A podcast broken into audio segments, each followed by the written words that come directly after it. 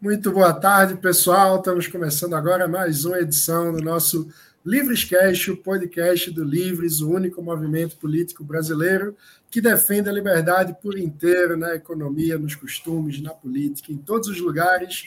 Eu sou Mano Ferreira, diretor de comunicação do Livres, e como sempre tenho ao meu lado Mônica Rosenberg. Mônica, muito boa tarde. Quem é nosso convidado de hoje?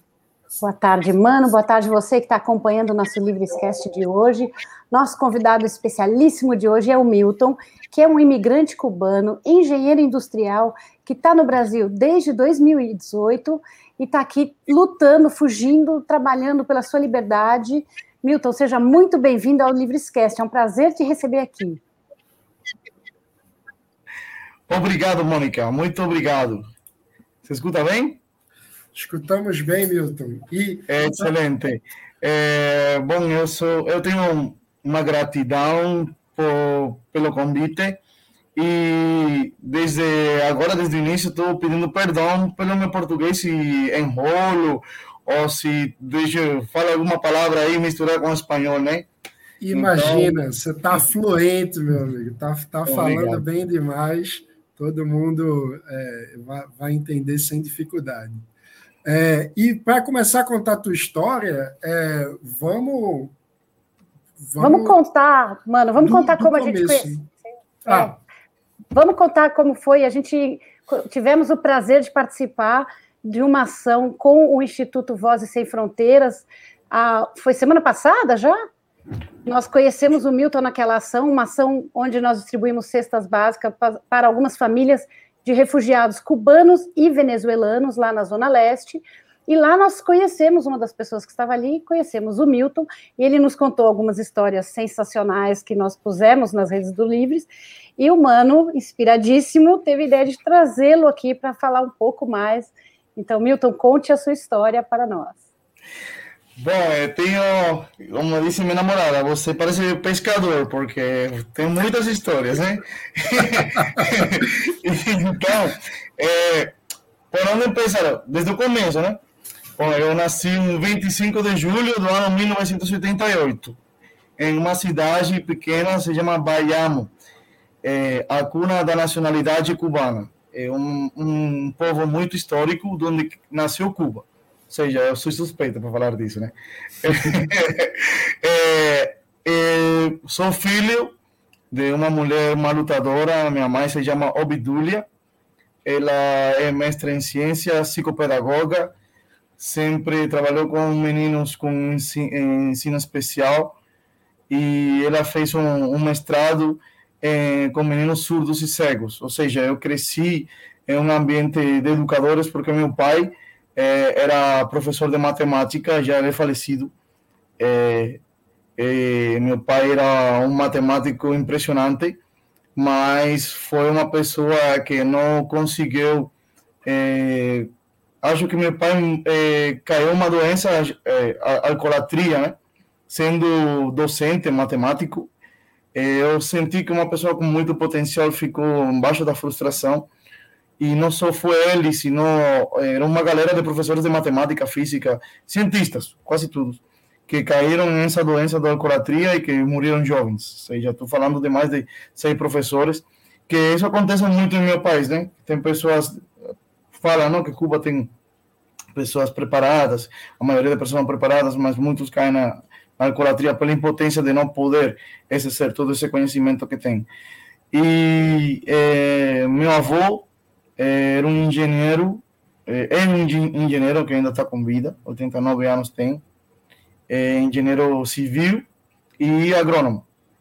Ele, a civil desempenhou de uma maneira natural, seu primeiro trabalho foi 16 anos na base naval de Guantánamo, né? E depois de velho, estavam exigindo que ele tinha que assinar projetos. E como não tinha um título, só tinha a expertise, teve que fazer uma engenharia agrônoma já velho para poder assinar projeto. E eu cresci então no meio de uma obra de construção. E eu falava com ele: não, avô, eu não vou ser engenheiro civil, não quero ser engenheiro civil, quero ser engenheiro industrial. Eu gosto da palavra, não sabia o que era um engenheiro industrial, mas a palavra era bonita. E, e agora, é, aqui no Brasil, estou trabalhando em obras. Ou seja, eu não queria trabalhar em obras e a vida me trouxe a trabalhar em obras, né? Tá seguindo os passos do avô. É, seguindo indiretamente os passos de meu avô, ou, ou diretamente, mas sim o título é, como engenheiro civil, sou engenheiro industrial, né? Me formei com 23 anos é, em Cuba. Depois, aos 25 anos, fiz a. Estou fazendo um, um resumo, né?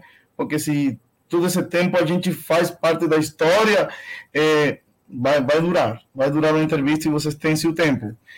É, mas como estudante, vou, vou recalcar isso, como estudante sempre teve uma liderança. Eu fui, é, no ensino, ensino meio, fui vice-presidente da Federação Estudantil Universitária. E aí fui sancionado porque não quis ser militante da Juventude Comunista, ou seja, eles me, me, os estudantes da faculdade me eligieron que fuera su representante, en ese caso, eh, vicepresidente, porque no era conveniente que fuera presidente, né? porque falaban que eu era un líder negativo, por no querer ser das filas da juventude comunista, sempre fui meio liberal, sem conhecer o que era liberal, de natureza. E depois na faculdade fui presidente, me chamavam Obama, né? Me diziam Obama, é, porque era ah, o preto engenheiro industrial de minha faculdade, nunca havia existido um presidente da, da, da Federação Estudantil Universitária. E, e também teve o mesmo problema porque me exigiram ser militante da juventude comunista e não quis. Eu falava assim cada vez que ia falar uma verdade, que iam querer me sancionar, eu não ia querer ser parte disso. E, e teve. Acá. Isso. E teve. Eh, obrigado. E teve meus problemas tentaram, inclusive, que eu perdera a faculdade com exames especiais e tudo isso, mas é, sempre baixo protesto, é, revisavam meus exames e eu estava aprovado com excelentes qualificações e não puderam me desaprovar. É, não era muito bruto, não era muito burro, ou seja, na faculdade. E bom, é, teve um bom desempenho em essa liderança estudantil e foi quando eh, comecei a me adentrar na formação de outra forma de ver a vida através da Igreja Católica em Cuba. A Igreja Católica em Cuba é ser olhada como dissidente? E aí comecei a conhecer o que era o pensamento liberal, conhecer outra forma de pensamento dos mesmos cubanos que, que foram os pais de, de nossa pátria, que não tem nada a ver com o comunismo. É, eu cresci na terra onde se teve o primeiro cubano capitalista, que era Francisco Vicente Aguilera, filho de uma madre, uma mãe viúva, que foi empreendedora e o cara se fez milionário. E desde Cuba ele exportava eh, peles para Estados Unidos. Estou falando anos 1800, né? Eh, e o cara financiou o ferrocarril e isso na colônia espanhola teve brigas porque não podia ser que um cubano crioulo podia eh, ia financiar a construção do ferrocarril, mas o cara eh, foi que financiou a luta contra a colônia espanhola e morreu em Nova York na pobreza, sendo milionário porque eh, estiparam a colônia espanhola, estipou, ou seja, confiscou seus bens. E fui muito estudioso dele, do Padre Varela, e foi, foram fontes de, de inspiração. E, e aí na Igreja Católica também eh, fui elegido é, como animador da pastoral juvenil, e aí teve um desempenho.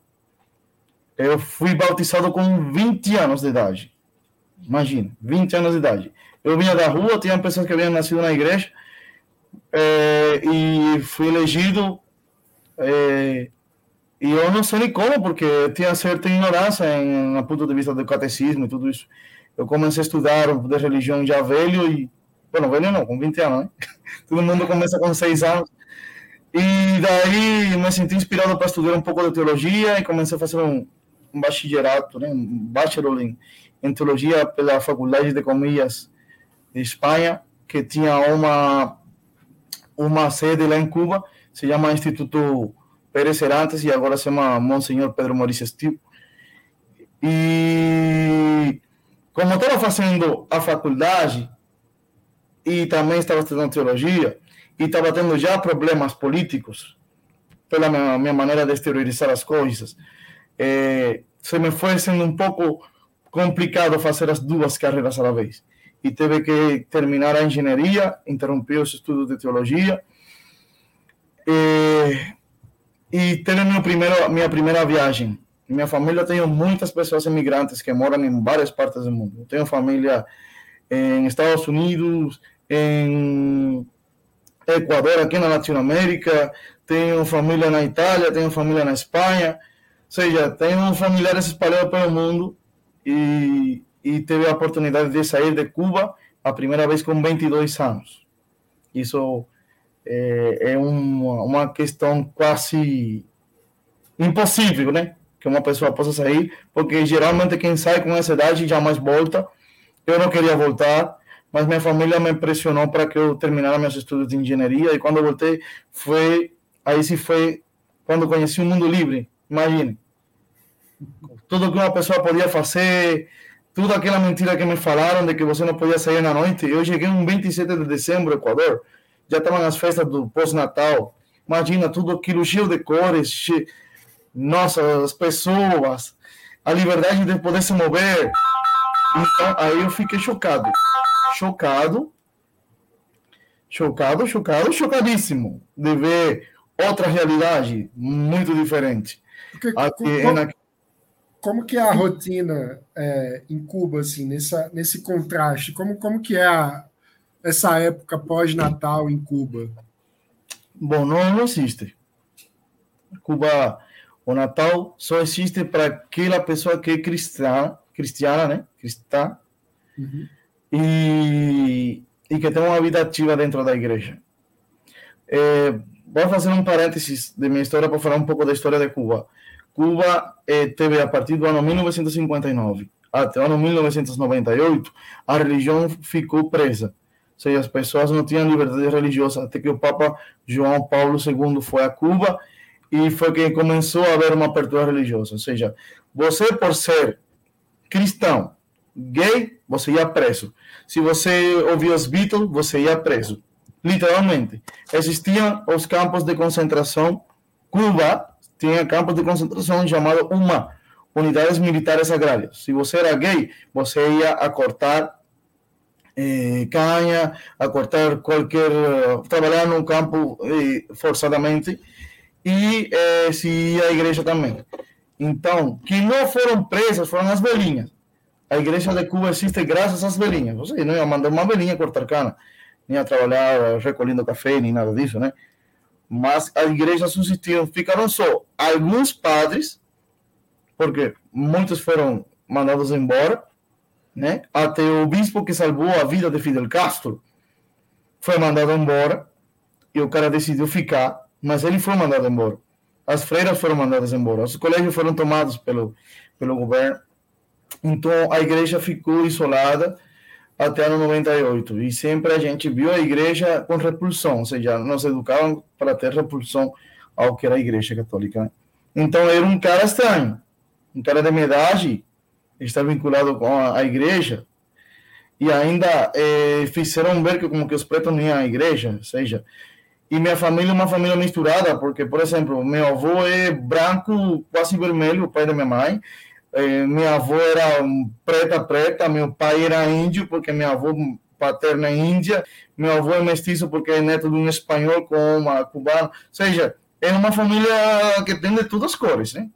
Você bota aí uma, uma foto e vê todas as cores que são diferentes, é um membro de uma mesma família. E... Como a população brasileira, né? Você me falou aquele dia que os cubanos têm tantas coisas em comum com os brasileiros e essa certamente é uma delas. Gente, não existe não existe dois povos mais parecidos que o cubano brasileiro. Nem República Dominicana, que é perto de nós, se parece tanto como o brasileiro ou cubano. Nem o Porto Rico, nem Haiti, nem Centro-América. Eu morei em Centro-América há cinco anos. Essa é outra parte da história que eu vou fazer. E, e aí, nada a ver. Nada a ver. O brasileiro e o cubano é muito. Além que eu tenho um pouco de sangue brasileira. Eu não cheguei a conhecer mas minha mãe me contou, porque minha mãe é filha de uma mãe solteira, assim, minha avó materna era solteira. Ela teve um relacionamento de adolescente com meu avô. Meu avô é filho de uma brasileira com um espanhol que emigraram para Cuba. Era uh, sobrenome é Frometa Moro, Angela Frometa Moro. Eh, mas como eu não tive nunca contato com a família de, do pai da minha mãe, eu não, não, não saí em busca da família aqui no Brasil. E escutei de que eram de Minas Gerais. Eram de Minas Gerais, minha, minha bisavó, a bisavó brasileira. Às vezes, quando tem alguém com esse choque de, de xenofobia, eu pergunto, vem cá, você sabe de onde era sua bisavó? Minha, minha bisavó era italiana, minha bisavó espanhola, então eu sou mais brasileiro que você, porque minha bisavó era brasileira. Ótimo. É. é por isso que você veio para o Brasil?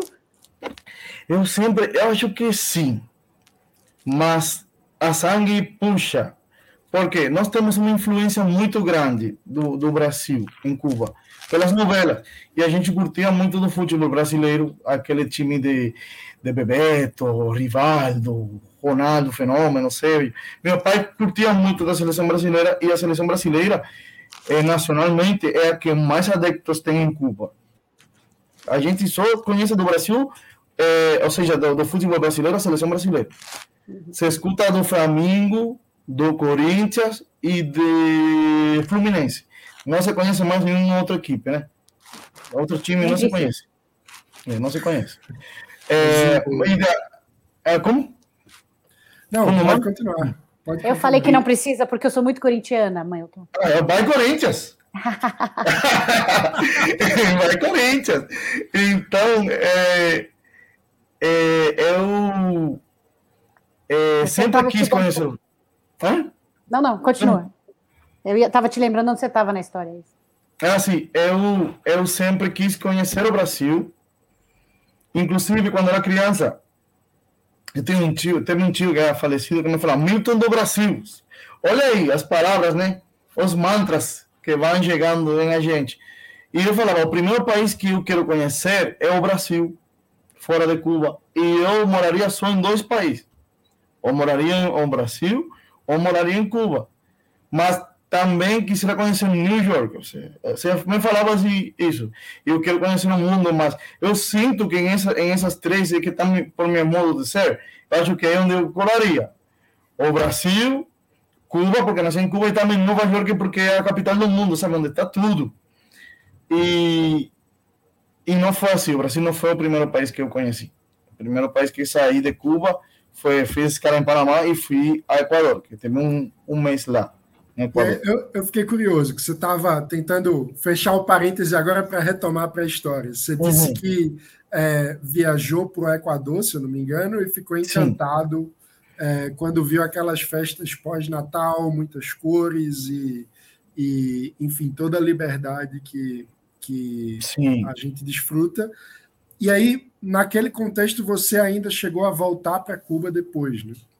É, fui obrigado a voltar. Eu não queria. Não queria voltar. Estava em quarto ano da carreira de engenharia. E minha família inteira me falou: se você fica, todo mundo vai te dar as costas. Todas as tias falaram: vamos dar as costas, você tem que estudar, tem que terminar a faculdade. Né? Eu, voltei com muita raiva quando voltei a Cuba. Mas quando voltei, comecei a ter esses impactos, porque eu não sei ficar calado. Pô, meu amor, aqui tá a Isha.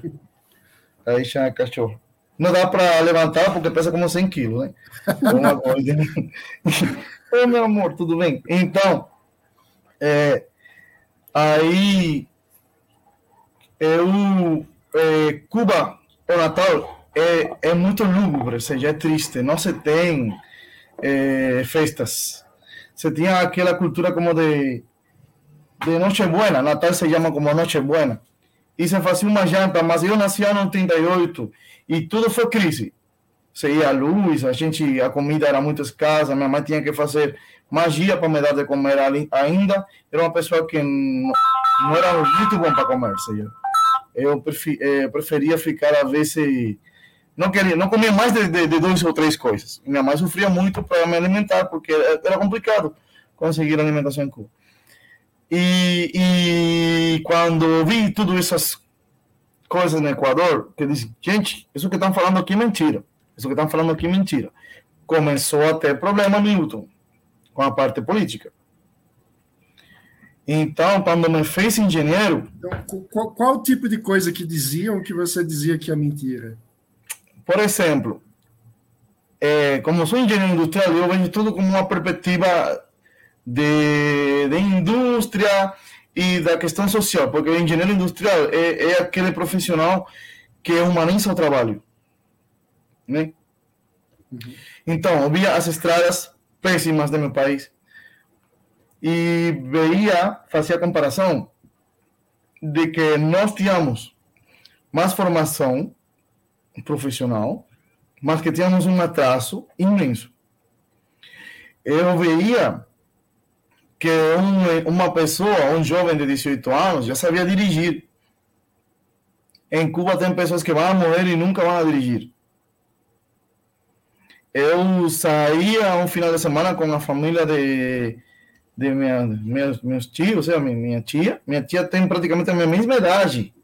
Ela tem só quatro anos mais velha que eu e ela já se podia conhecer vários lugares, passar um final de semana em tal, em tal lugar. A, a, a comida de uma semana em Equador, a, em Equador a comida é muito barata. Com 20 dólares você comia uma família. E comia bem. Comprava, se fazia as compras da semana com 20 dólares. Nossa senhora, é impactante. O internet, você tinha internet em todo canto. O ônibus, estou é, falando ano 2010, 2010 o ônibus não parava. Ou seja, você ia. Em Cuba, se você pega um ônibus, ou se você deixou ir no ônibus, você tá louco. Você não vai ver outro ônibus daqui a não sei quanto. Entendeu? Por exemplo, eu estava na faculdade e eu lembro que parava um caminhão, um carreto de, de, de boi, qualquer coisa, porque minha faculdade era fora da cidade. E você tinha que correr com aquela mala atrás para poder subir o caminhão e senão não ia embora. Eram sardenas em, em lata, sabe? para poder, poder estudar. Ou seja, além de estudar, você, é, engenharia, você tem que aprender a ser atleta, a ser de tudo para poder sobreviver. Gente, você. São as crônicas que eu podia falar. Mas vamos pulando porque é, é muita coisa. Então, é, aí me fiz engenheiro e teve a oportunidade também de, de escolher, porque em Cuba, é, é, escolher aonde ia trabalhar, porque em Cuba tem duas coisas que são obrigatórias: o serviço militar para os homens, né? No meu caso,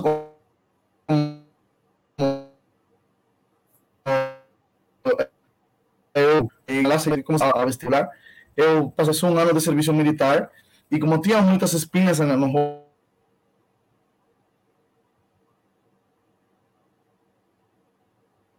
que travou, né? Cortou.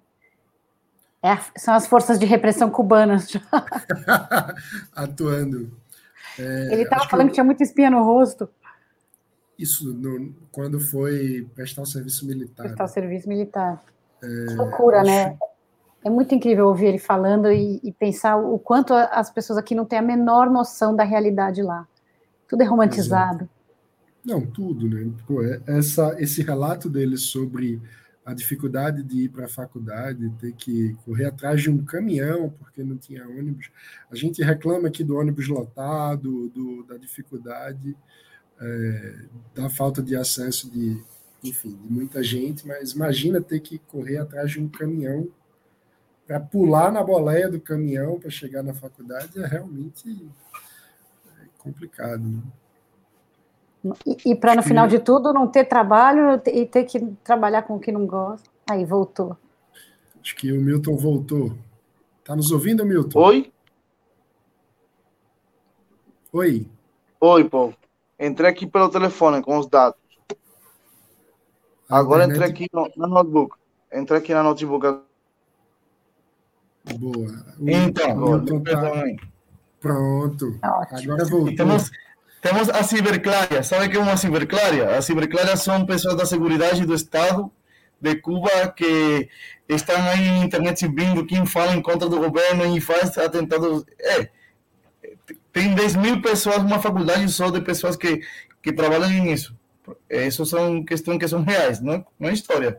Não é história de pescador, não. É, são fatos não é teoria da conspiração, não. Não, é, não é teoria da conspiração. Ciberclária, depois pode... brincando. Ainda falei, mas é, achei não... piada, mas não. Não, você pode votar no Google, Ciberclária, Ciberclária. Que falam como Ciberclária, você vê um argot cubano das pessoas de, que, que são é, funcionários do, do Estado, que eles dão mega para se você faz um comentário de Cuba, tem alguém que, que defende o regime, né? Tem isso. Isso aí. Impressionante. Mas é, você estava é... você tava falando, Milton, quando caiu a, a conexão, é, de quando você era jovem e foi, foi fazer o serviço militar e tinha espinhos no rosto, e aí travou. Aham. Sim, tinha espinha no rosto e não podia ir a uma unidade militar por isso, porque você tem que se afeitar um dia, se rasurar, né? Todos os dias. Então, eu não podia fazer isso pela minha condição, né? E teve que trabalhar primeiro como inspector eh, de, de saúde, como os caras que vêm aquilo de, de se tem focos de mosquito, seja de pernilongo em casa e todas essas questões. E isso foi um impacto muito forte. comunitário de saúde. Isso, eu fui um agente comunitário de saúde de três meses só. Mas foi, foi, impact, foi impactante para mim. Porque eu sabia da carência que tinha um cubano, mas não, nunca entrei a tanto. Eu entrava, por exemplo, a 100 casas em um dia e podia ver a vida de 100 famílias diferentes. Se tivesse um mundo liberal, capitalista, você, pode, você sabe que vai existir mais diferenças, né? Mas em Cuba, quando se diz que todo mundo é igual, aí você vê que é uma mentira. Que é o sistema mais desigual que existe no mundo é o comunismo. É ali. O mais desigual que existe no mundo é o comunismo. E depois desses três meses foi, foi impactante toda essa experiência que eu teve. E daí. Uhum, Fala um pouco mais sobre, sobre, essa questão da desigualdade no comunismo, Milton. É, você tinha contato com casas é, que tinham todas as condições e outras. Como que era? Ah, por exemplo, em Cuba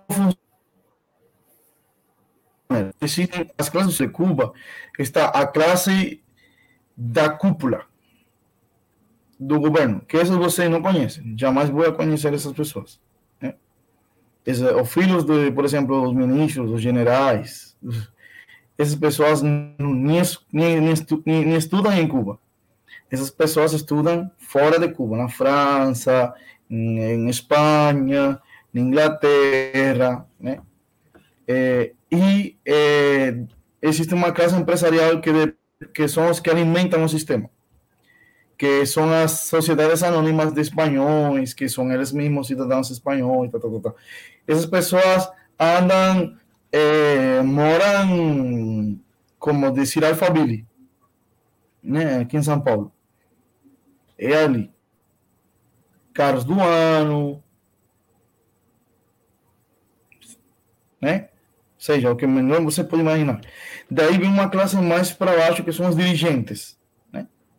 Esses dirigentes, os filhos desses dirigentes, estudam em escolas. Por exemplo, eu que estudo aqui Relações Internacionais, em Cuba não existe essa carreira na faculdade. Eles só estudam os filhos dos ministros, os filhos desses dirigentes. Se chama a Nico Lopes, Escola Nico Lopes, que fica na frente da Marina Hemingway. Né? Ou seja, tem todas as condições havidas e por haver, essas pessoas ali têm outro tipo de formação que vão ser os futuros ministros e embaixadores. Né? São os filhos desses caras. Daí vem a classe dos chefes das maiores empresas as empresas que são produtivas. Esses caras são os quadros, os chefes de empresa são quadros, esses quadros políticos, porque não é que você vai ser chefe de uma empresa porque você é um bom administrativo, um bom executivo, não, você tem que ter uma ligação política, tem que ser militante do partido para poder ser chefe de, de, dessa empresa. Esses são os, os caras que têm uma certa comodidade. Ou seja, não é que tem dinheiro, esses caras não têm dinheiro. Esses caras que têm certas comodidades, tem hotéis que são para eles, tem um hospital que são para eles, e tudo isso, e moram muito bem. Então, a corrupção vem pelos mandos intermédios, porque em Cuba tudo se move com, com o mercado paralelo, ou seja, com o roubo.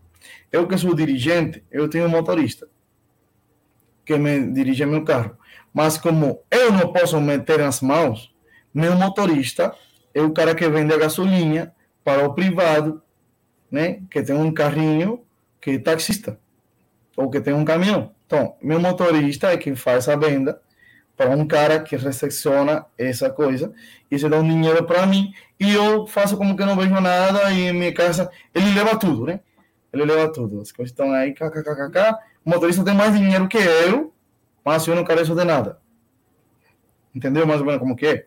Porque, por exemplo, se eu sou chefe da carne, o motorista já tem um convite com eu, meu amigo, é o chefe do helado, do, do, do sorvete. Do, do sorvete, né?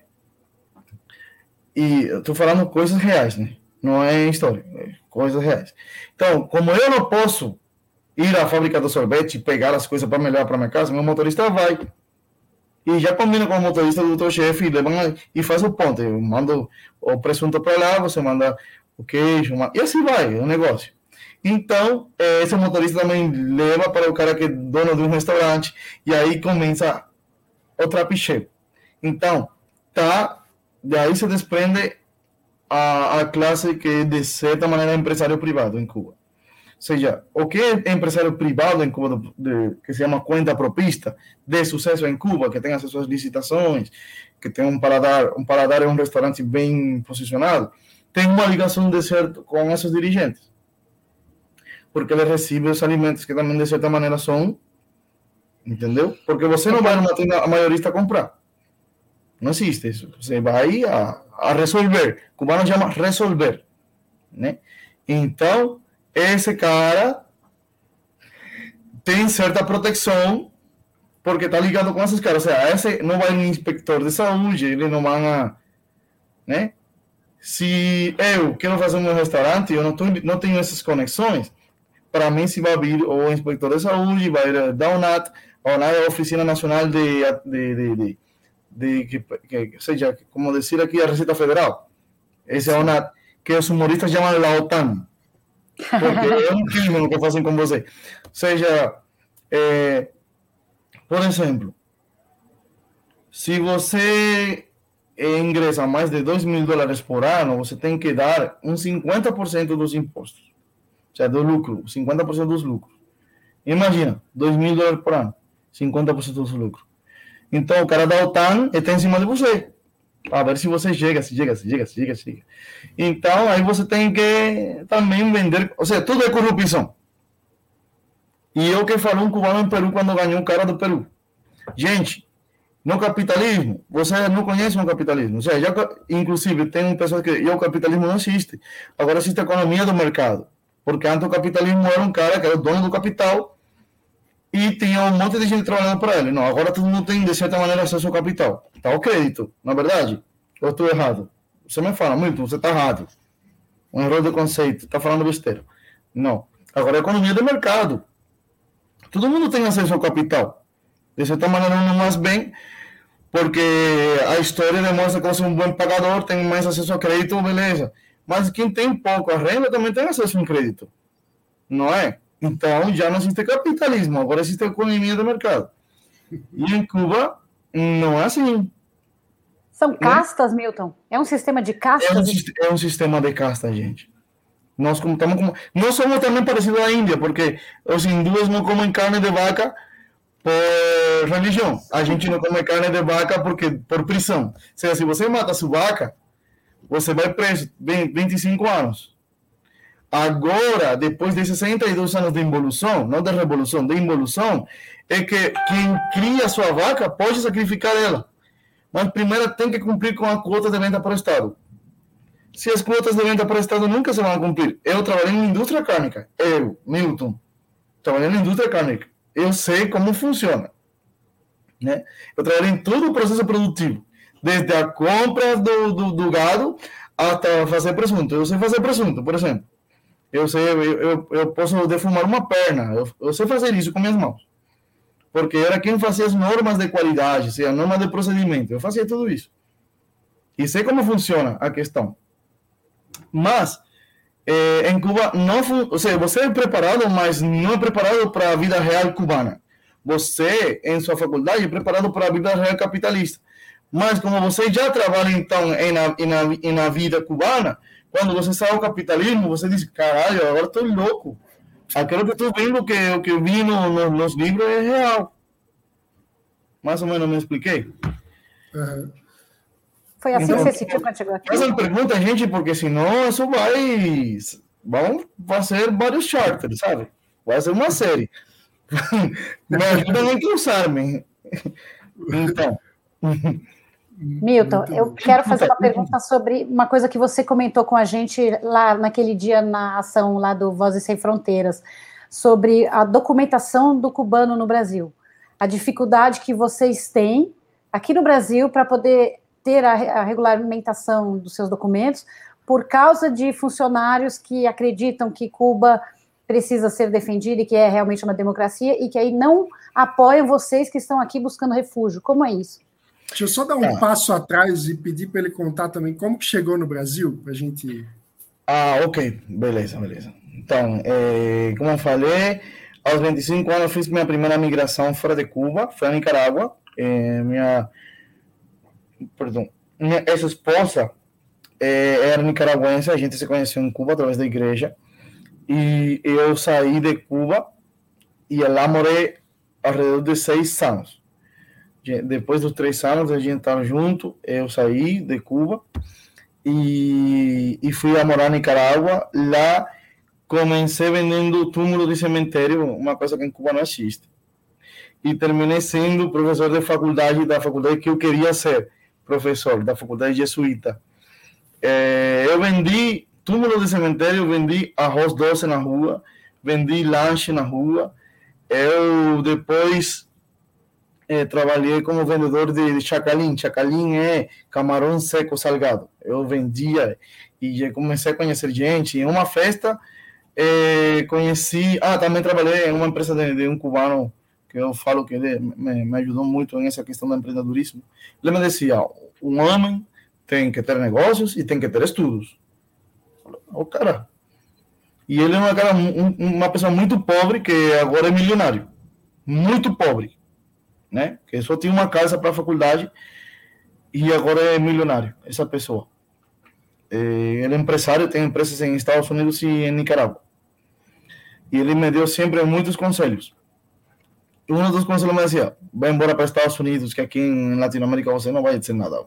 Vamos para Estados Unidos. E eu, não, eu, quero, eu sei que aqui eu vou. Ah. Doido, não fiz caso, mas tranquilo.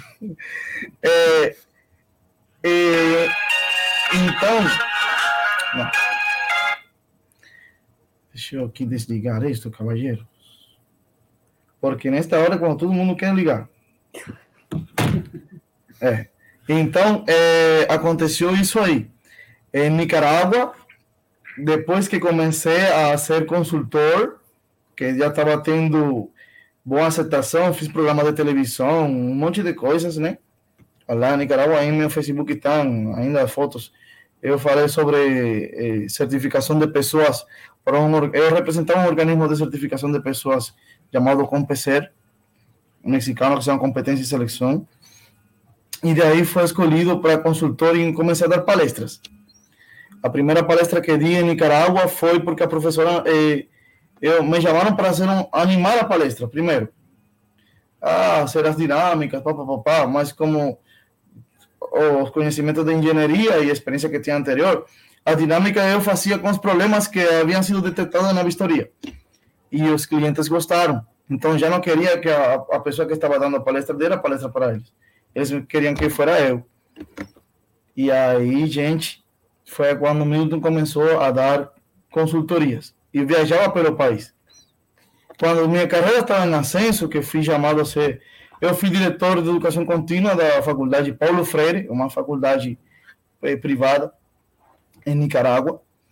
E daí eh, passei a, a, jesuíta, que tinha mais que ver com minha forma de pensar, né? Aí, muito lindo, foi uma experiência maravilhosa. E foi quando eh, se desatou eh, o sucesso de 18 de abril, que foi aquele estalido social que teve em Nicarágua onde morreu tinha uma brasileira, foi uma brasileira foi morta, estudante de medicina lá. Em três meses foram 480 pessoas mortas. Eu já tinha uma pizzaria, era professor de faculdade. Havia recebido ajuda da família para abrir uma segunda pizzaria, porque a minha era pequena, mas ia expandir uma perto da faculdade onde era professor.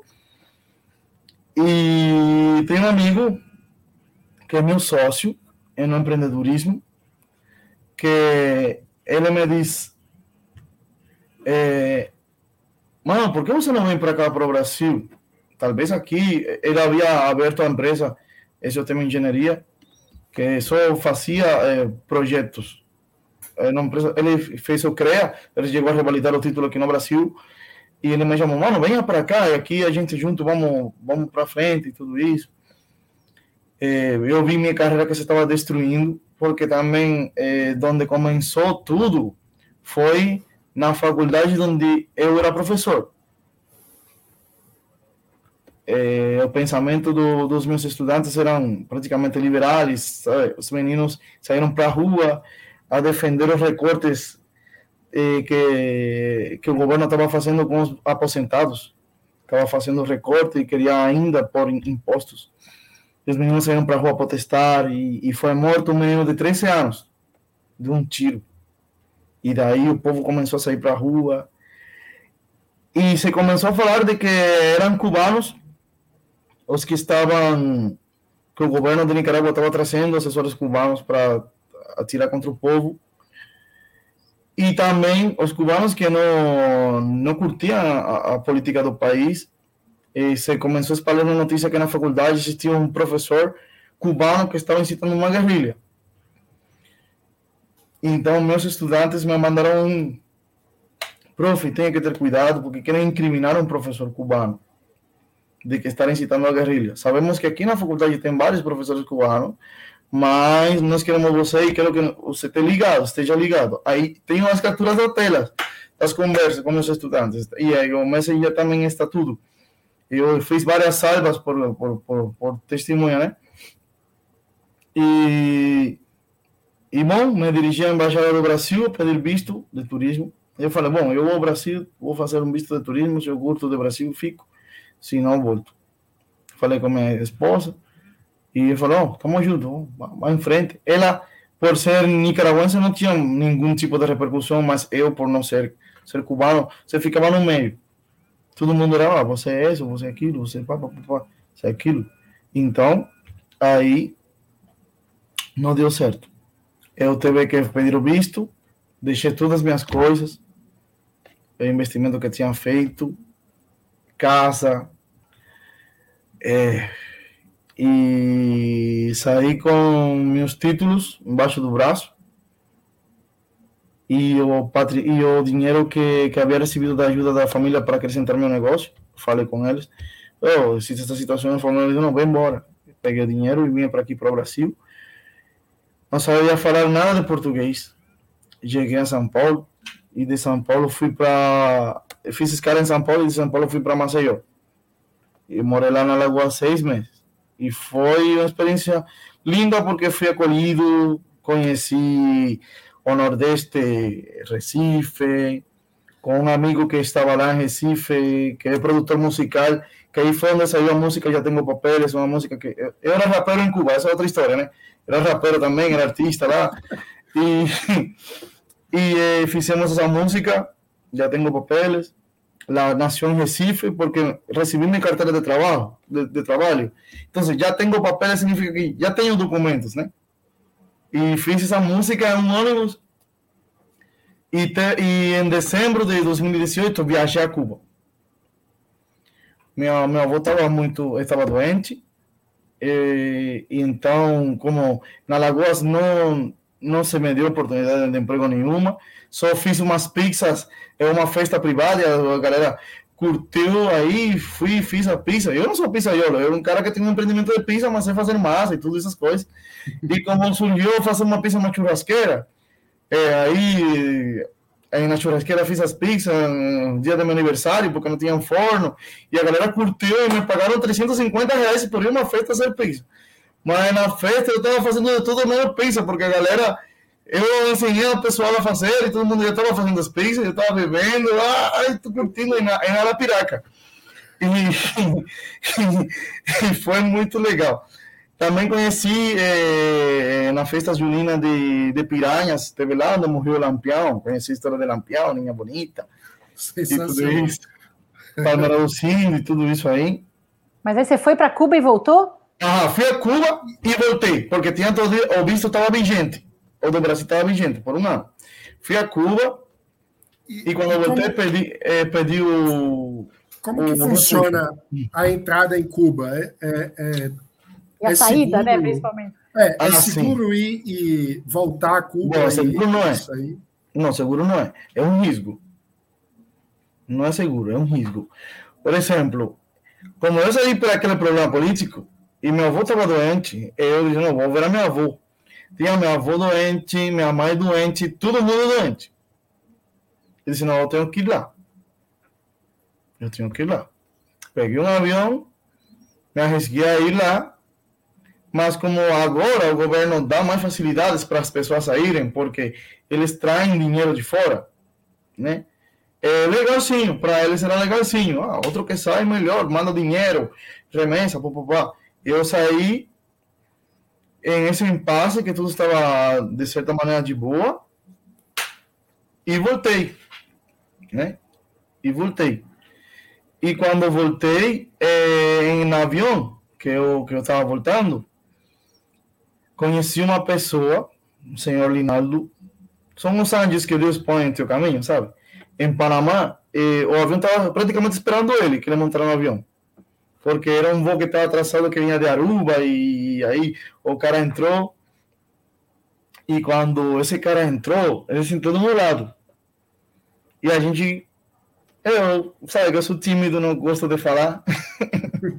a gente começou a bater um papo e ele me falou, oh, se você algum dia vai para São Paulo, falar que está em Alagoas, que tem um empreendimento, uma empresa, sabe? Estava vendendo uma empresa. Ele fala, olha, brasileiro conhecedor, meu, se você está fazendo trabalho, venha para São Paulo, que aqui em São Paulo é outra história. Pega meu número e você me liga. Oh, tá bom, tudo bem. E eu ia com todo mergulho para Alagoas, mas não estava dando certo. A gente não tinha praticamente as oportunidades lá e. É minha mãe que tá me ligando, mas não. Agora. Só vou mandar uma mensagem para ela que agora não posso contestar. Tem que falar com a mãe. O que, que faz uma pessoa, o que, que faz não, uma pessoa vindo da Nicarágua para Maceió, né? Eu gostaria de entender um dia. Não é. agora, que a gente não vai ter tempo, mas um dia você vai me contar. Não, eu vou te contar, a gente vai te contar. Vai a gente pode contar. ficar duas horas na live hoje, mano? Mami, não, Peraí, estou en una reunión ahora, no puedo hablar. Estou en una reunión, después hablar. Tchau. O que acontece, gente? Outra coisa, em Cuba sempre não se tem internet. É quando tem a possibilidade de se conectar à internet, aí te ligam. Então, como é a possibilidade, seja qual hora você tem que correr. Eu sou filho único, eu não tenho mais irmãos. É. E sua mãe continua em Cuba? Minha mãe, mas graças a Deus, anteontem ela pegou visto brasileiro, gente.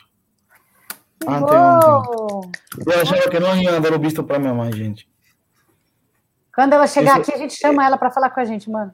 Mas isso, isso, isso foi. Eu estou arrepiado. Para mim foi. É, agora o que não tem é voo para sair de Cuba. Agora não tem voo. Esse é o problema agora. Estou muito preocupado porque minha mãe tem uma colite crônica e ela não tem acesso aos alimentos lá, entendeu? O dinheiro que você manda não tem acesso aos alimentos. E ela tem que comer o que, o que pode comer, ou seja, o que consiga para comer. Como não assim não tem alimentos tem. lá? Lá não é o ou país seja, onde todo mundo tem tudo? Não, não, é mentira. Gente, vamos acordar aqui. Não existe um mercado onde você chega e você compra tudo. Não. Em Cuba é sacar um pollo, ou seja, tem frango naquela loja, você vai correndo. E até uma fila de quarteirões, né? Tem uma fila de quarteirões, onde ali você pode chegar ao seu turno e dizer, não, acabou o frango. Né? Ou você tem uma, uma cartilha, uma livreta de abastecimento, onde você tem seis ovos, né? Tem um quarto de quilo de carne moída com soja aí, uma mistura estranha. É um, o, são 200 gramas de mortadela que se você tem que comer esse dia, porque outro dia é, já não está boa. Um pão por dia, mas um pão com péssimas condições. E assim, e assim. Então, minha mãe deve de comer frutas, deve de comer alimentos com fibras, ela tem que com, deveria de comer avena, deveria de comer. Mas em Cuba, de, tendo tantos especialistas na agronomia, ainda eh, se tem fruta quando os árvores dão frutos. No processo natural. Não é que aqui, que aqui temos mangas 365 dias do ano. Em qualquer parte do mundo, gente. Eu tenho Nicarágua, o segundo país mais pobre de, de, de América, mas tinha abacate o ano inteiro, tinha abacaxi o ano inteiro, tinha tudo o ano inteiro. Em Cuba não. Agora é o tempo do, das mangas. É o tempo das mangas. Agora é o tempo do tomate, tempo do tomate. É assim. Gente, é assim. Né? É assim. Então minha mãe não tem acesso a esses alimentos. Mas vai ter aqui. Ela vai chegar. Gente, eu eu estou torcendo porque isso aconteça o mais cedo o mais cedo possível. E também hubiera querido que meu avô viniera, porque meu avô tem 89 anos. Imagina uma pessoa que, que tem prêmio a obra de toda a sua vida e que não tem uma, tele, uma TV decente, não tem um colchão decente, não possa tomar um banho decente. Estou falando de, de uma pessoa que em qualquer parte do mundo hubiera sido uma pessoa de sucesso. Né? E, e, e assim é como como é as coisas lá. Então, é, vamos seguir para frente, que, que sim, em que parte da história me, me quedei parado?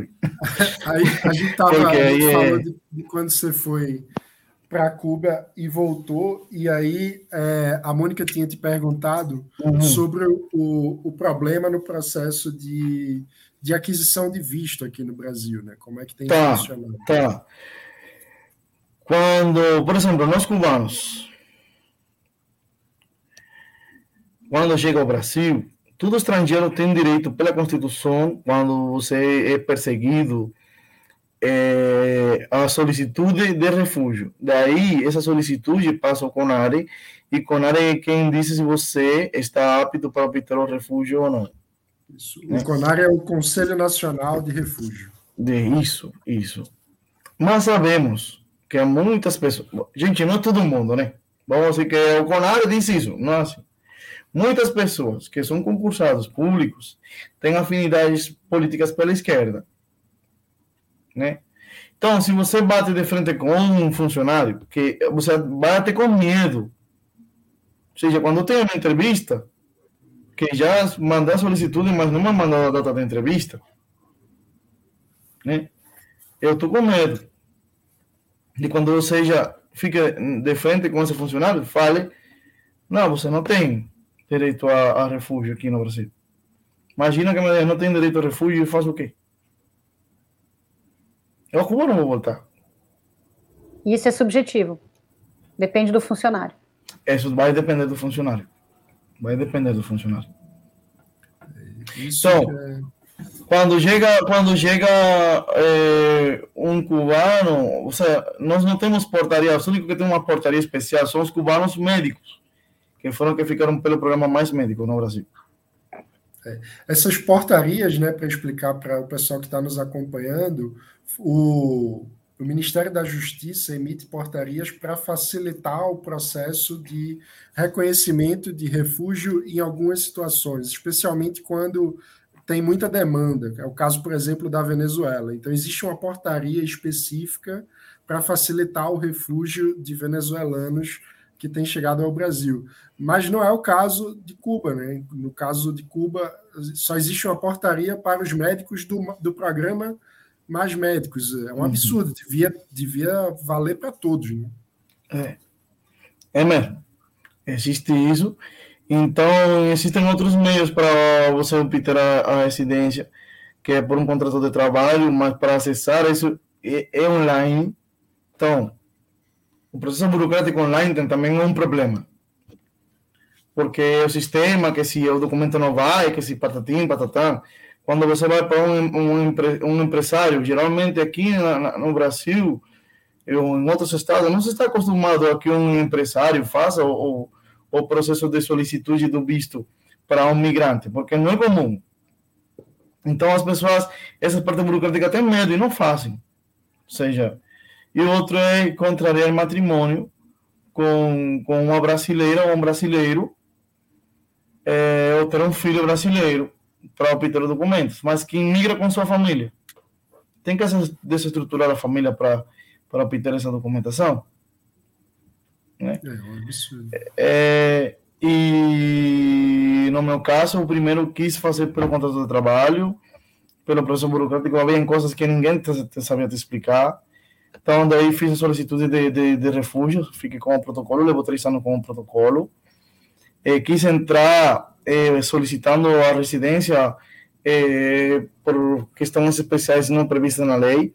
Eu achava que por ser empreendedor, por ter um CNPJ, uma sociedade já no meu nome, um negócio que estava crescendo, mas para a pandemia caiu, era Rumbar, uma plata que agora só ficou a plataforma de Rumbar, bares e restaurantes, um bar temático que tem, tínhamos aqui em São Paulo.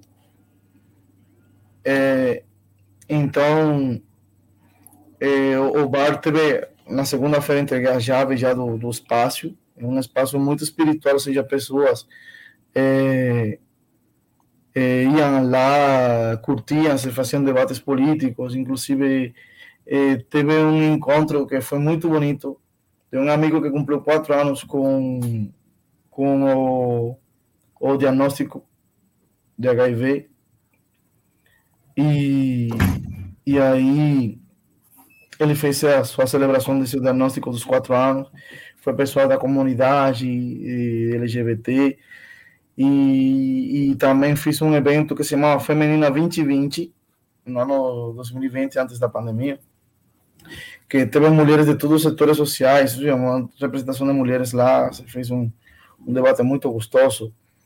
É, e era assim era um espaço aberto onde você poderia encontrar um menino que era desenvolvedor de software e alguém que tinha um pouquinho de dinheiro para investir em um projeto, e assim. Essa era a ideia com que se fez o espaço. E ali, é, o, não sobreviveu pela questão da pandemia. A gente teve que fechar o bar, mas surgiu a oportunidade das obras pela empresa SOTM Engenharia, que meu amigo havia aperturado. Ah, e fiquei, é, perdão, não, é, pulei. Aquela pessoa que conheci no avião, lembrem?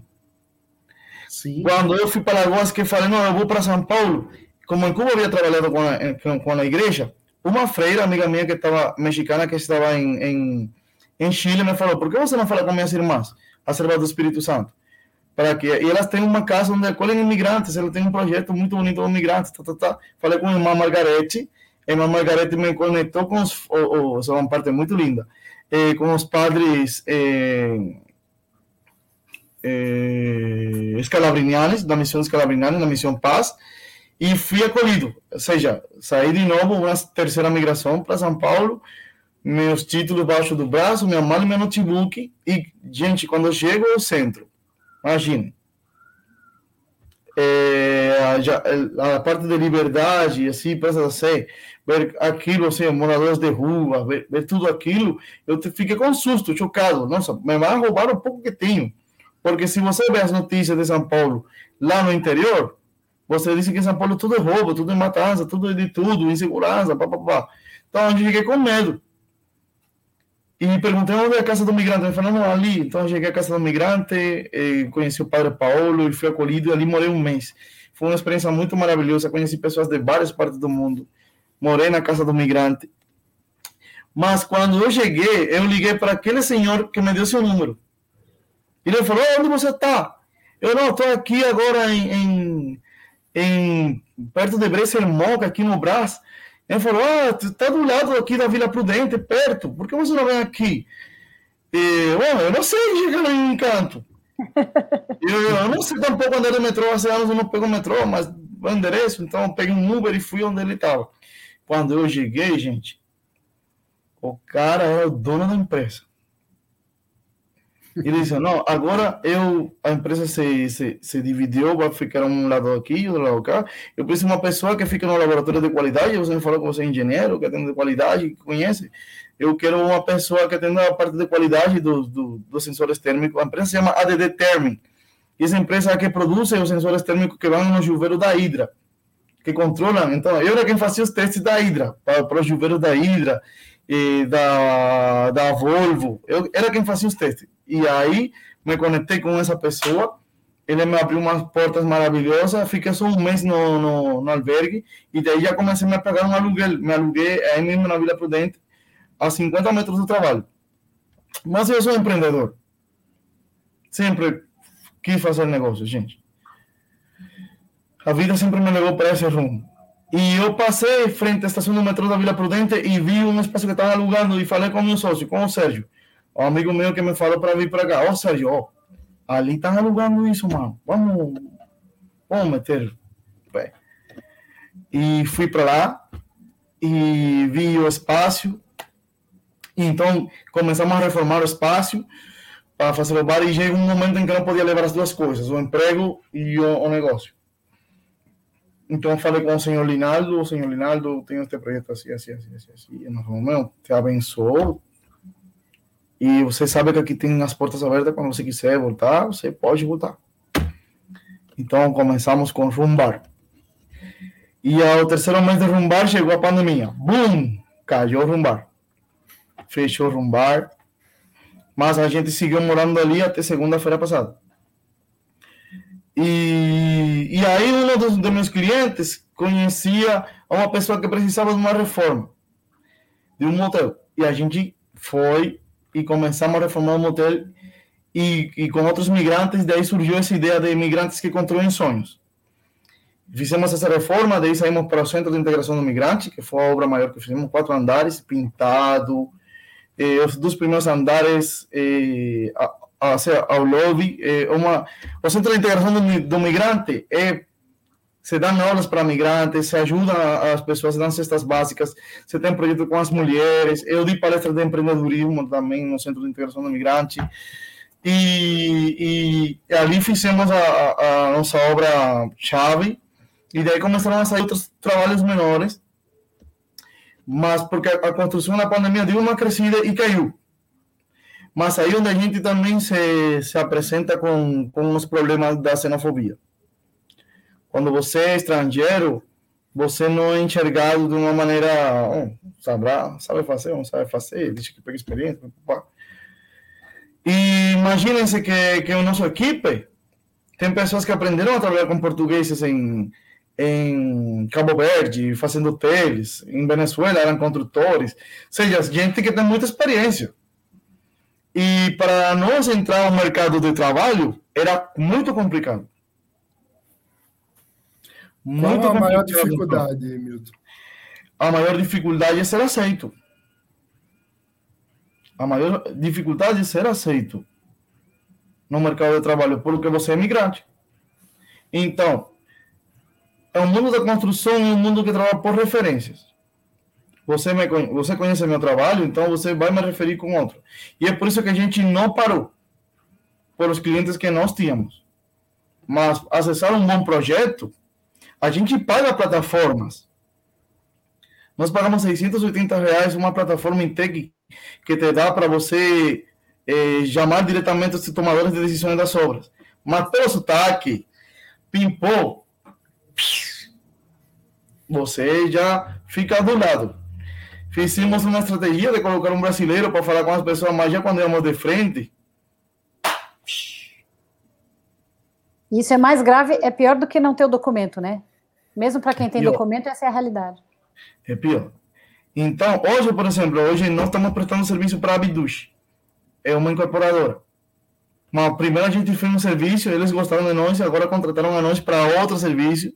Hoje o arquiteto me, me chamou, meu, tem um amigo que tem isso assim, porque estão vendo que nós temos paixão pelo que fazemos, né?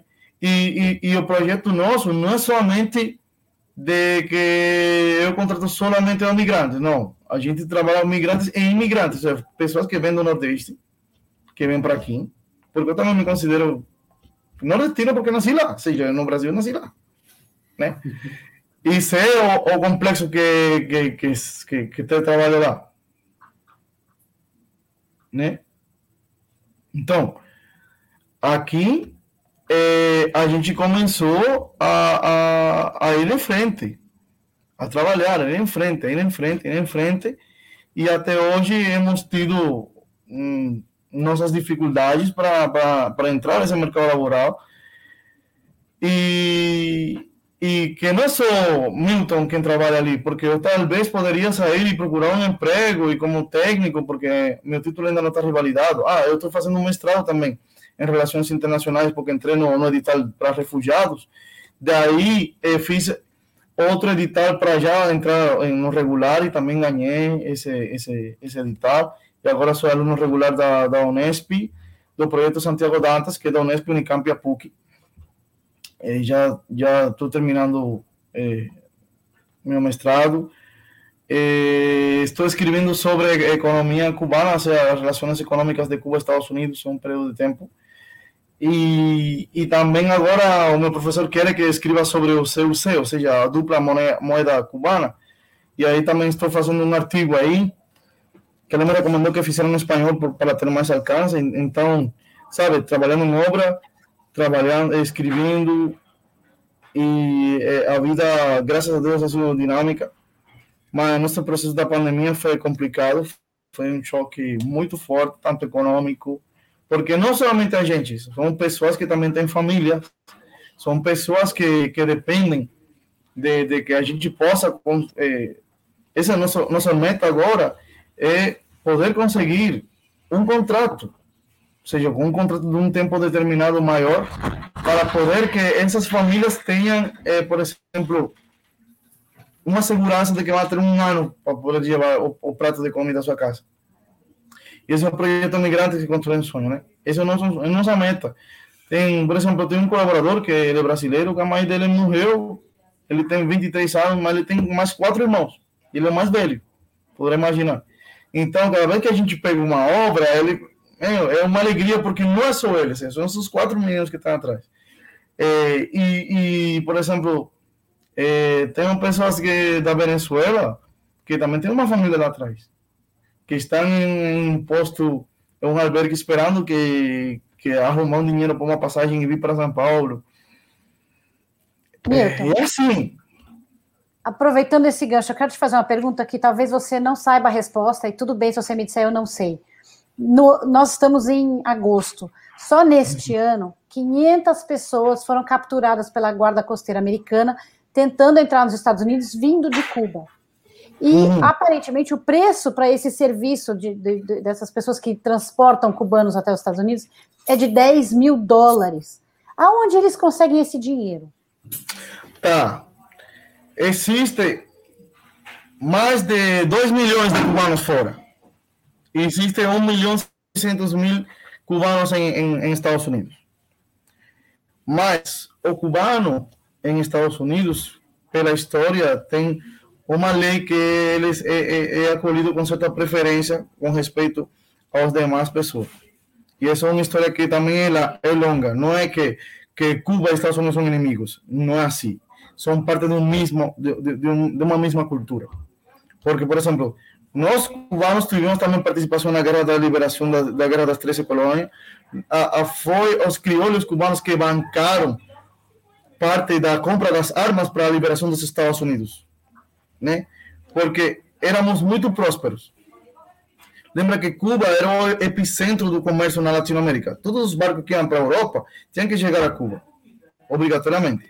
Então, a Flórida era parte de Cuba, como província espanhola, né?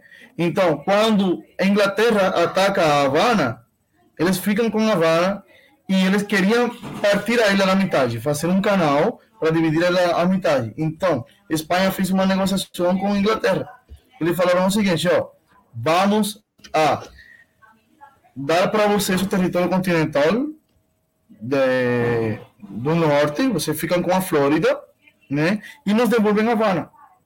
Mas os cubanos que estavam, que tinham suas fazendas de charuto lá na Flórida e de, de gado, ainda estavam lá, se ficaram lá. Os ingleses não, não, não, mandaram embora os cubanos que moravam lá. Então, o cubano tinha a casa na Havana e a fazenda na Flórida. Fidel Castro, su, su, su, por exemplo, sua lua de mel foi em Nova York. E o problema de Cuba é um problema familiar, não é um problema de governo, é um problema familiar, porque a maioria do, do, dos países influentes de cubanos nos Estados Unidos são familiares do filho mais velho de Fidel Castro, porque Fidel teve um relacionamento com uma mulher que era muito poderosa, mas eles se divorciaram né? E como teve essa briga em, em familiares, pela questão das expropriações e todas essas coisas, essa família era muito influente nos Estados Unidos e fizeram que existisse esse negócio do embargo e tudo isso. Nós somos a comunidade latino-americana que mais poder temos no Senado dos Estados Unidos. Nós temos hoje o chefe da seguridade, eh, de seguridade interna dos Estados Unidos, um cubano.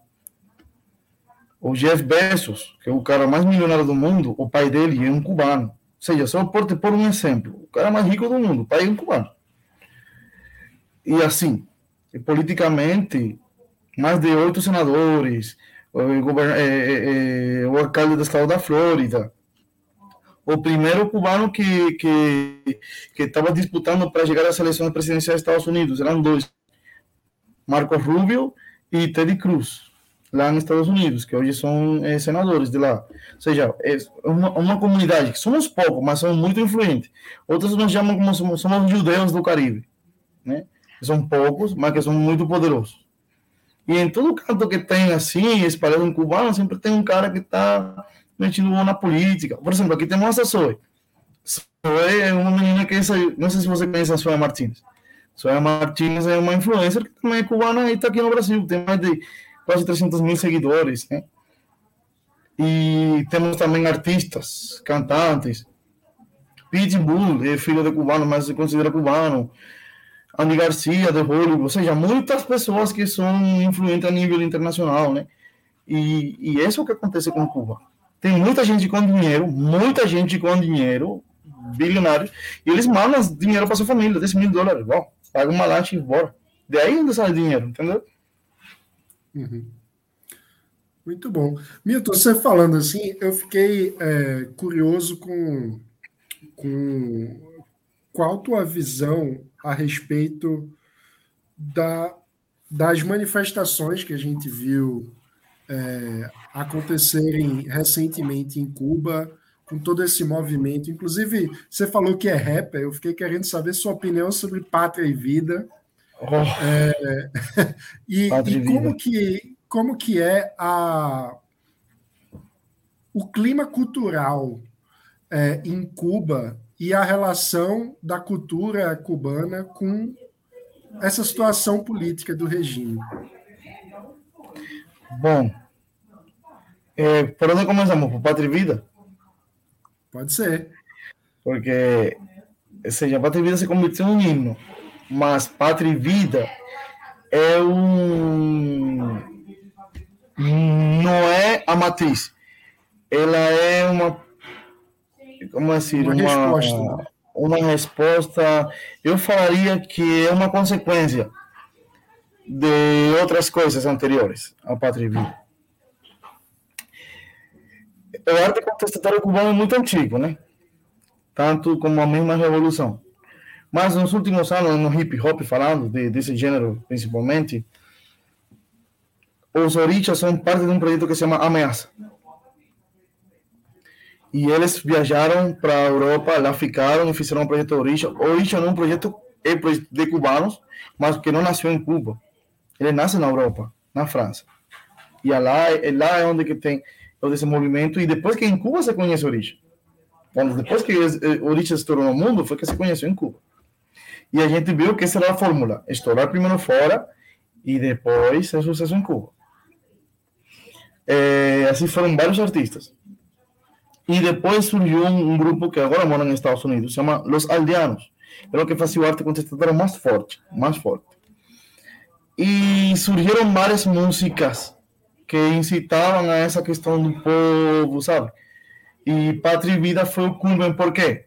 Porque foi os artistas mais influentes internacionalmente que fizeram esse tema. E é por isso que temos um maior alcance.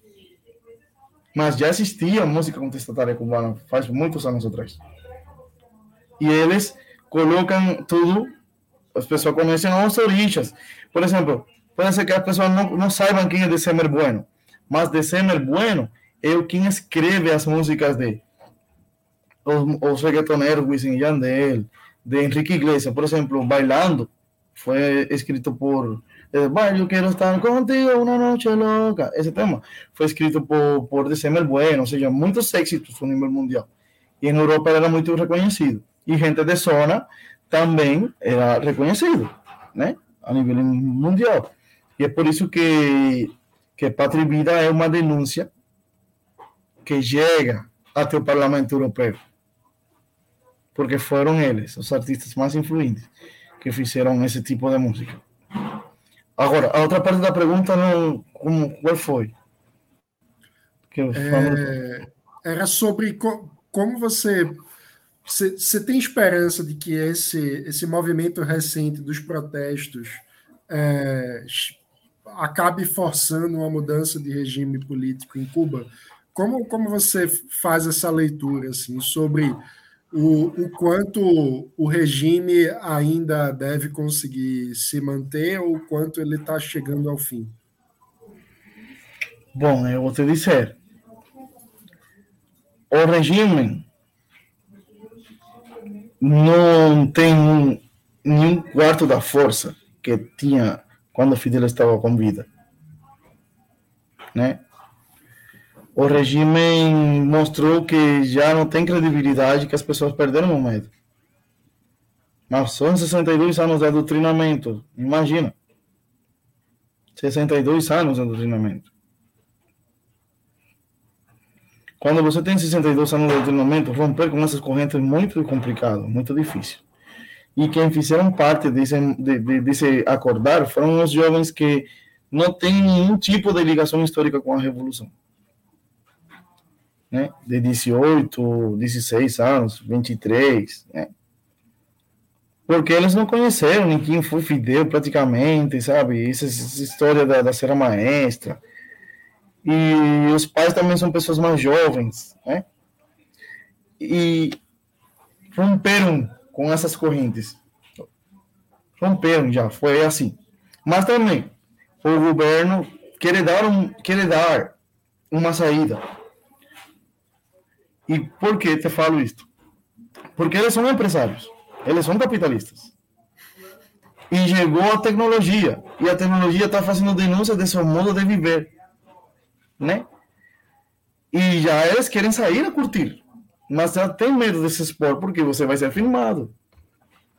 E de certa maneira, isso era necessário dar um câmbio na ideologia. E em Cuba, tiram a energia, tiram a luz, e tudo foi filmado, não tiraram, não, não tiraram a internet, não tiraram nada, ou seja, tudo saiu para palestra pública. Mas eles não acharam que isso ia sair assim de contexto. Ou seja, isso poderia haver acontecido em Cuba e ninguém se enterado. Mas isso aconteceu pela internet, porque a gente viu, nossa, em San Antônio todo mundo saiu para a rua. Nossa, em Santiago saiu para a rua, tipo uma primavera árabe. Foi o que aconteceu em Cuba. E foi igual, pela internet. Inclusive, uma das demandas dos influencers dos políticos cubanos é que botem internet livre para Cuba, para que as pessoas possam denunciar as coisas que estão acontecendo lá.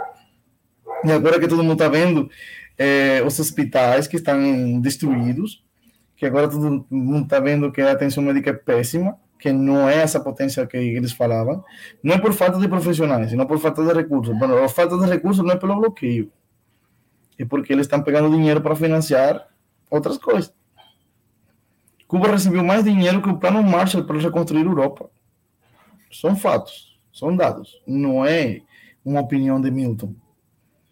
Nós devemos mais dinheiro a, a esses tintauros, a esses tinta, eh, a, agora a Rússia, devemos muitos bilhões à Venezuela, ao Brasil.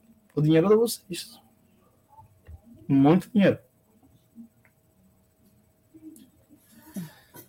É isso. A gente recebeu. Então, não funciona, gente. Não queiram inventar uma história, não funciona. O que não funciona porque é antinatura. Ou seja, o sistema comunista é antinatura.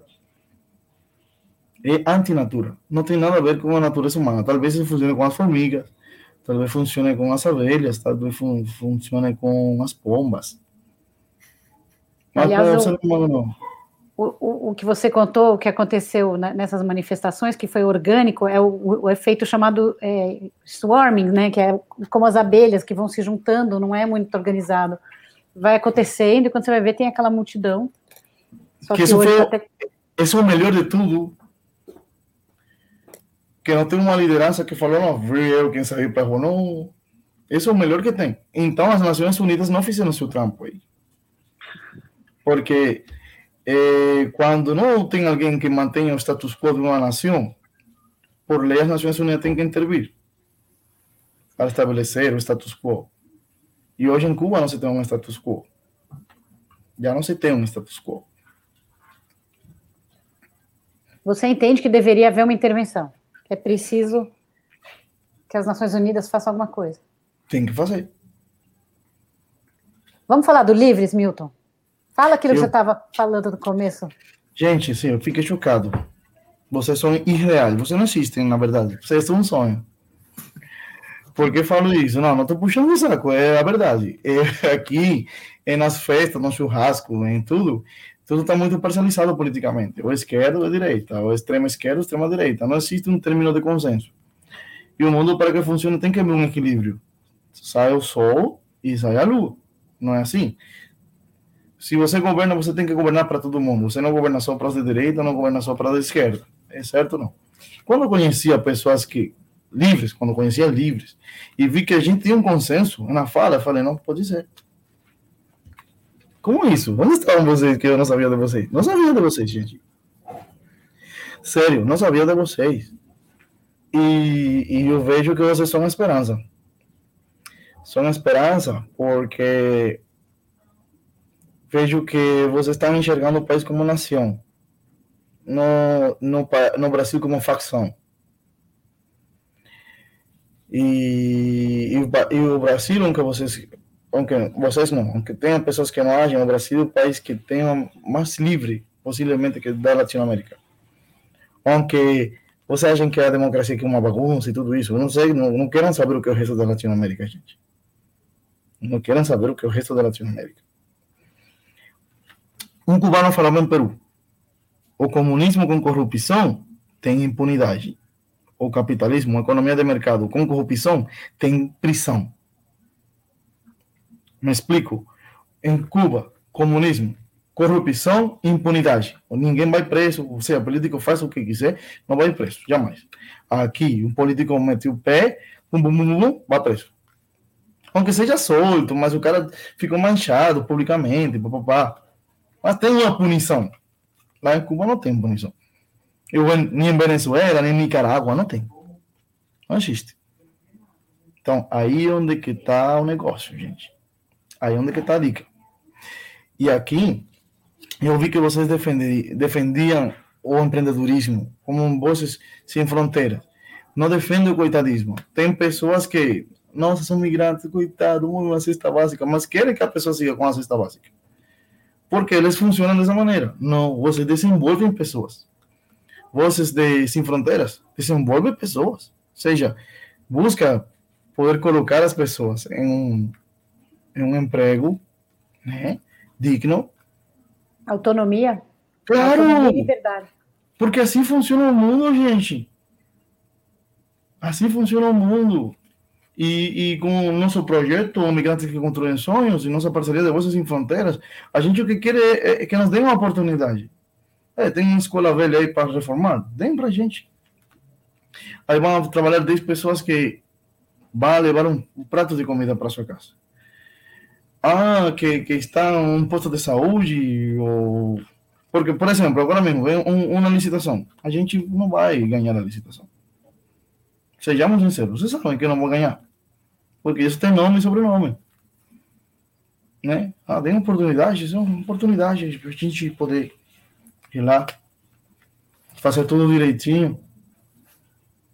A minha oportunidade é, é, é eu poder registrar, por exemplo, meus colaboradores e não fazer um, um contrato por obra certa. Acabou a obra e já vai embora, não. Seria uma coisa linda. Milton, a gente pode dar o seu contato? Se alguém que estiver assistindo quiser te contratar, quem sabe a gente pode pôr aqui o contato. Sim, nós trabalhamos com. com eu também vou, vou falar, e, e, não vou ser chato, mas vou ser real. É, nós trabalhamos com, com obras de, de, de certo porte. Porque, por exemplo, como nós somos uma empresa, é, oh, se me quebrou o banheiro. Isso não, para a gente, não é esse tipo de, de, serviço que a gente presta. Entendeu? Não fazemos, por exemplo, a sua casa vai fazer uma reforma, a gente reforma a sua casa. Mas não é que vai por uma. Não, não somos marido de aluguel. Porque também as pessoas acham que não somos marido de aluguel porque somos migrantes, coitado, é marido de aluguel. Não, nós somos uma empresa. Ah, que, que, que precisa ser um acabamento de sua loja, ou precisa fazer o, o ART, de, de, de, nós fazemos porque temos engenheiros que já têm ART, que já, já estão preparados para isso, entendeu? Então, nós fazemos todas essas coisas. Somos uma empresa estruturada para fazer essas coisas. Não somos marido de aluguel. Então, gente, aí sim, podem ligar para nós. Temos o nosso Instagram, é, é esse é o tema engenharia, esse é o tema engenharia, e meu número de telefone aí vocês têm, né? É o 9548-7707 aqui em São Paulo. Desejamos que, que o projeto Migrantes que Constroem Sonhos possamos levar a, a nível nacional, porque tem migrantes em toda parte do Brasil. Lembre que o Brasil é uma potência, gente, não esqueçam isso, pelo amor de Deus. Nós somos um país grande, nós não somos uma merreca, nós somos um país importante. Acreditem nisso. Somos a esperança da Latinoamérica. O Brasil é a esperança da Latinoamérica, gente. Falo com propriedade. É a esperança da Latinoamérica.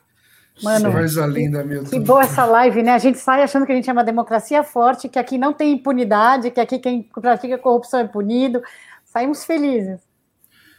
Milton, é, é uma esperança ouvir histórias humanas como, como a sua, em qualquer lugar, sem fronteiras. É, a potência humana, assim, de fazer tudo isso que você faz, enfrentar.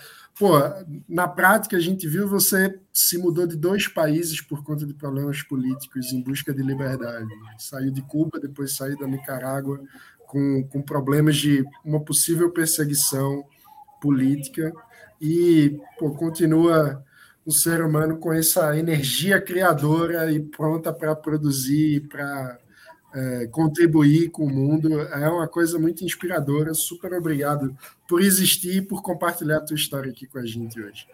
Não, eu sou quem está grato, porque essa oportunidade que, que vocês estão me dando, é, Vozes Sem Fronteiras, a, a equipe de Roseli, é, não, não tenho palavras, aí, o, o Vinícius, nossa, falar com falar com um deputado federal e ainda assim, sabe como que foi aquele dia, né?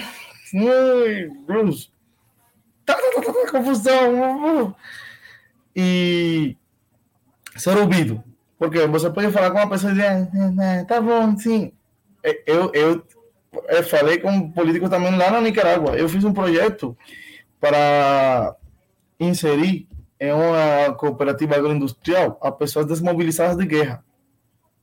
Ainda me, me ligam. Ô Milton, como que tá? Lembra que se a gente ganha o terreno, você tem esse pedaço de terra aqui também. A gente não esqueceu você. Tipo, pô. Não, não, não, não. Eu fiz uma coisa que eu amava.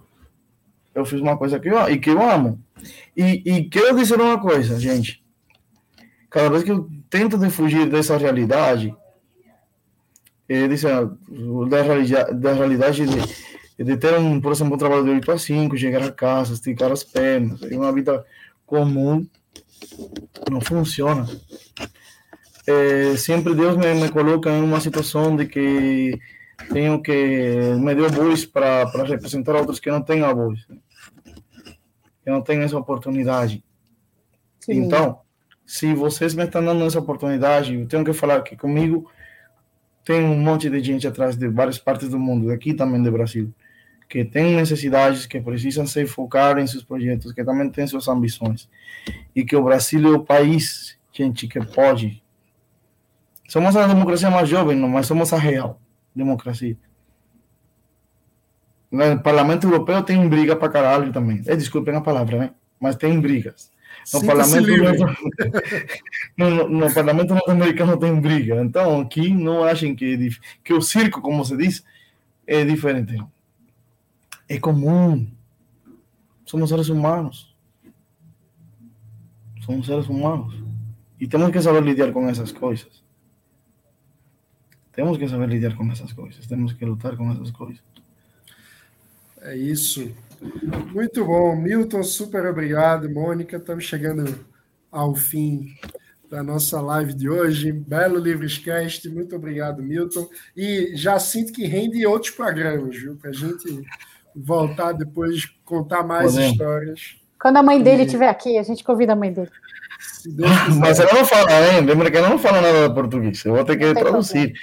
E também, também é, é outra geração, gente. Lembra? Ela tem medo ela não se vai sentir livre tem, para se liberar, vai ser um processo ainda, porque tem medo, ainda o cubano sai com um polícia na sua cabeça, de que não vou falar, porque, né? Dentro da cabeça, né? é o pior. Tem, tem um polícia interior, psicologicamente plantado por 62 anos.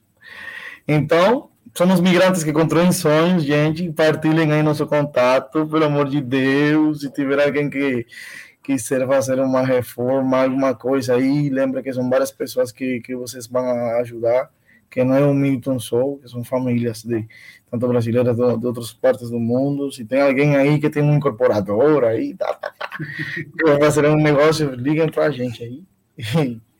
E, também o projeto Rumbar, que é o projeto cultural. Nós fechamos o bar, mas a plataforma está. E temos alguns amigos que têm seus espaços para a gente levar o projeto ali e fazer, por exemplo, uma vez por mês ou duas vezes por mês, uma noite latina para dançar, para comer comida cubana e essas coisas aí. Hum, Beleza? Sensacional. Assim que acabar a pandemia, se Deus quiser, vamos curtir uma noite cubana. Faremos um bar livre cubano. Muito Amém. bom. Amém. Cuba Livre. Super obrigado, Milton, Mônica, você que nos acompanhou. Não se esqueça de deixar aí o seu like, se inscrever no canal, ative o sininho para não perder as notificações e divulgue para os seus amigos conhecerem a história fantástica de Milton Gonzalez. Obrigado. Muito obrigado a todos e até a próxima. Tchau.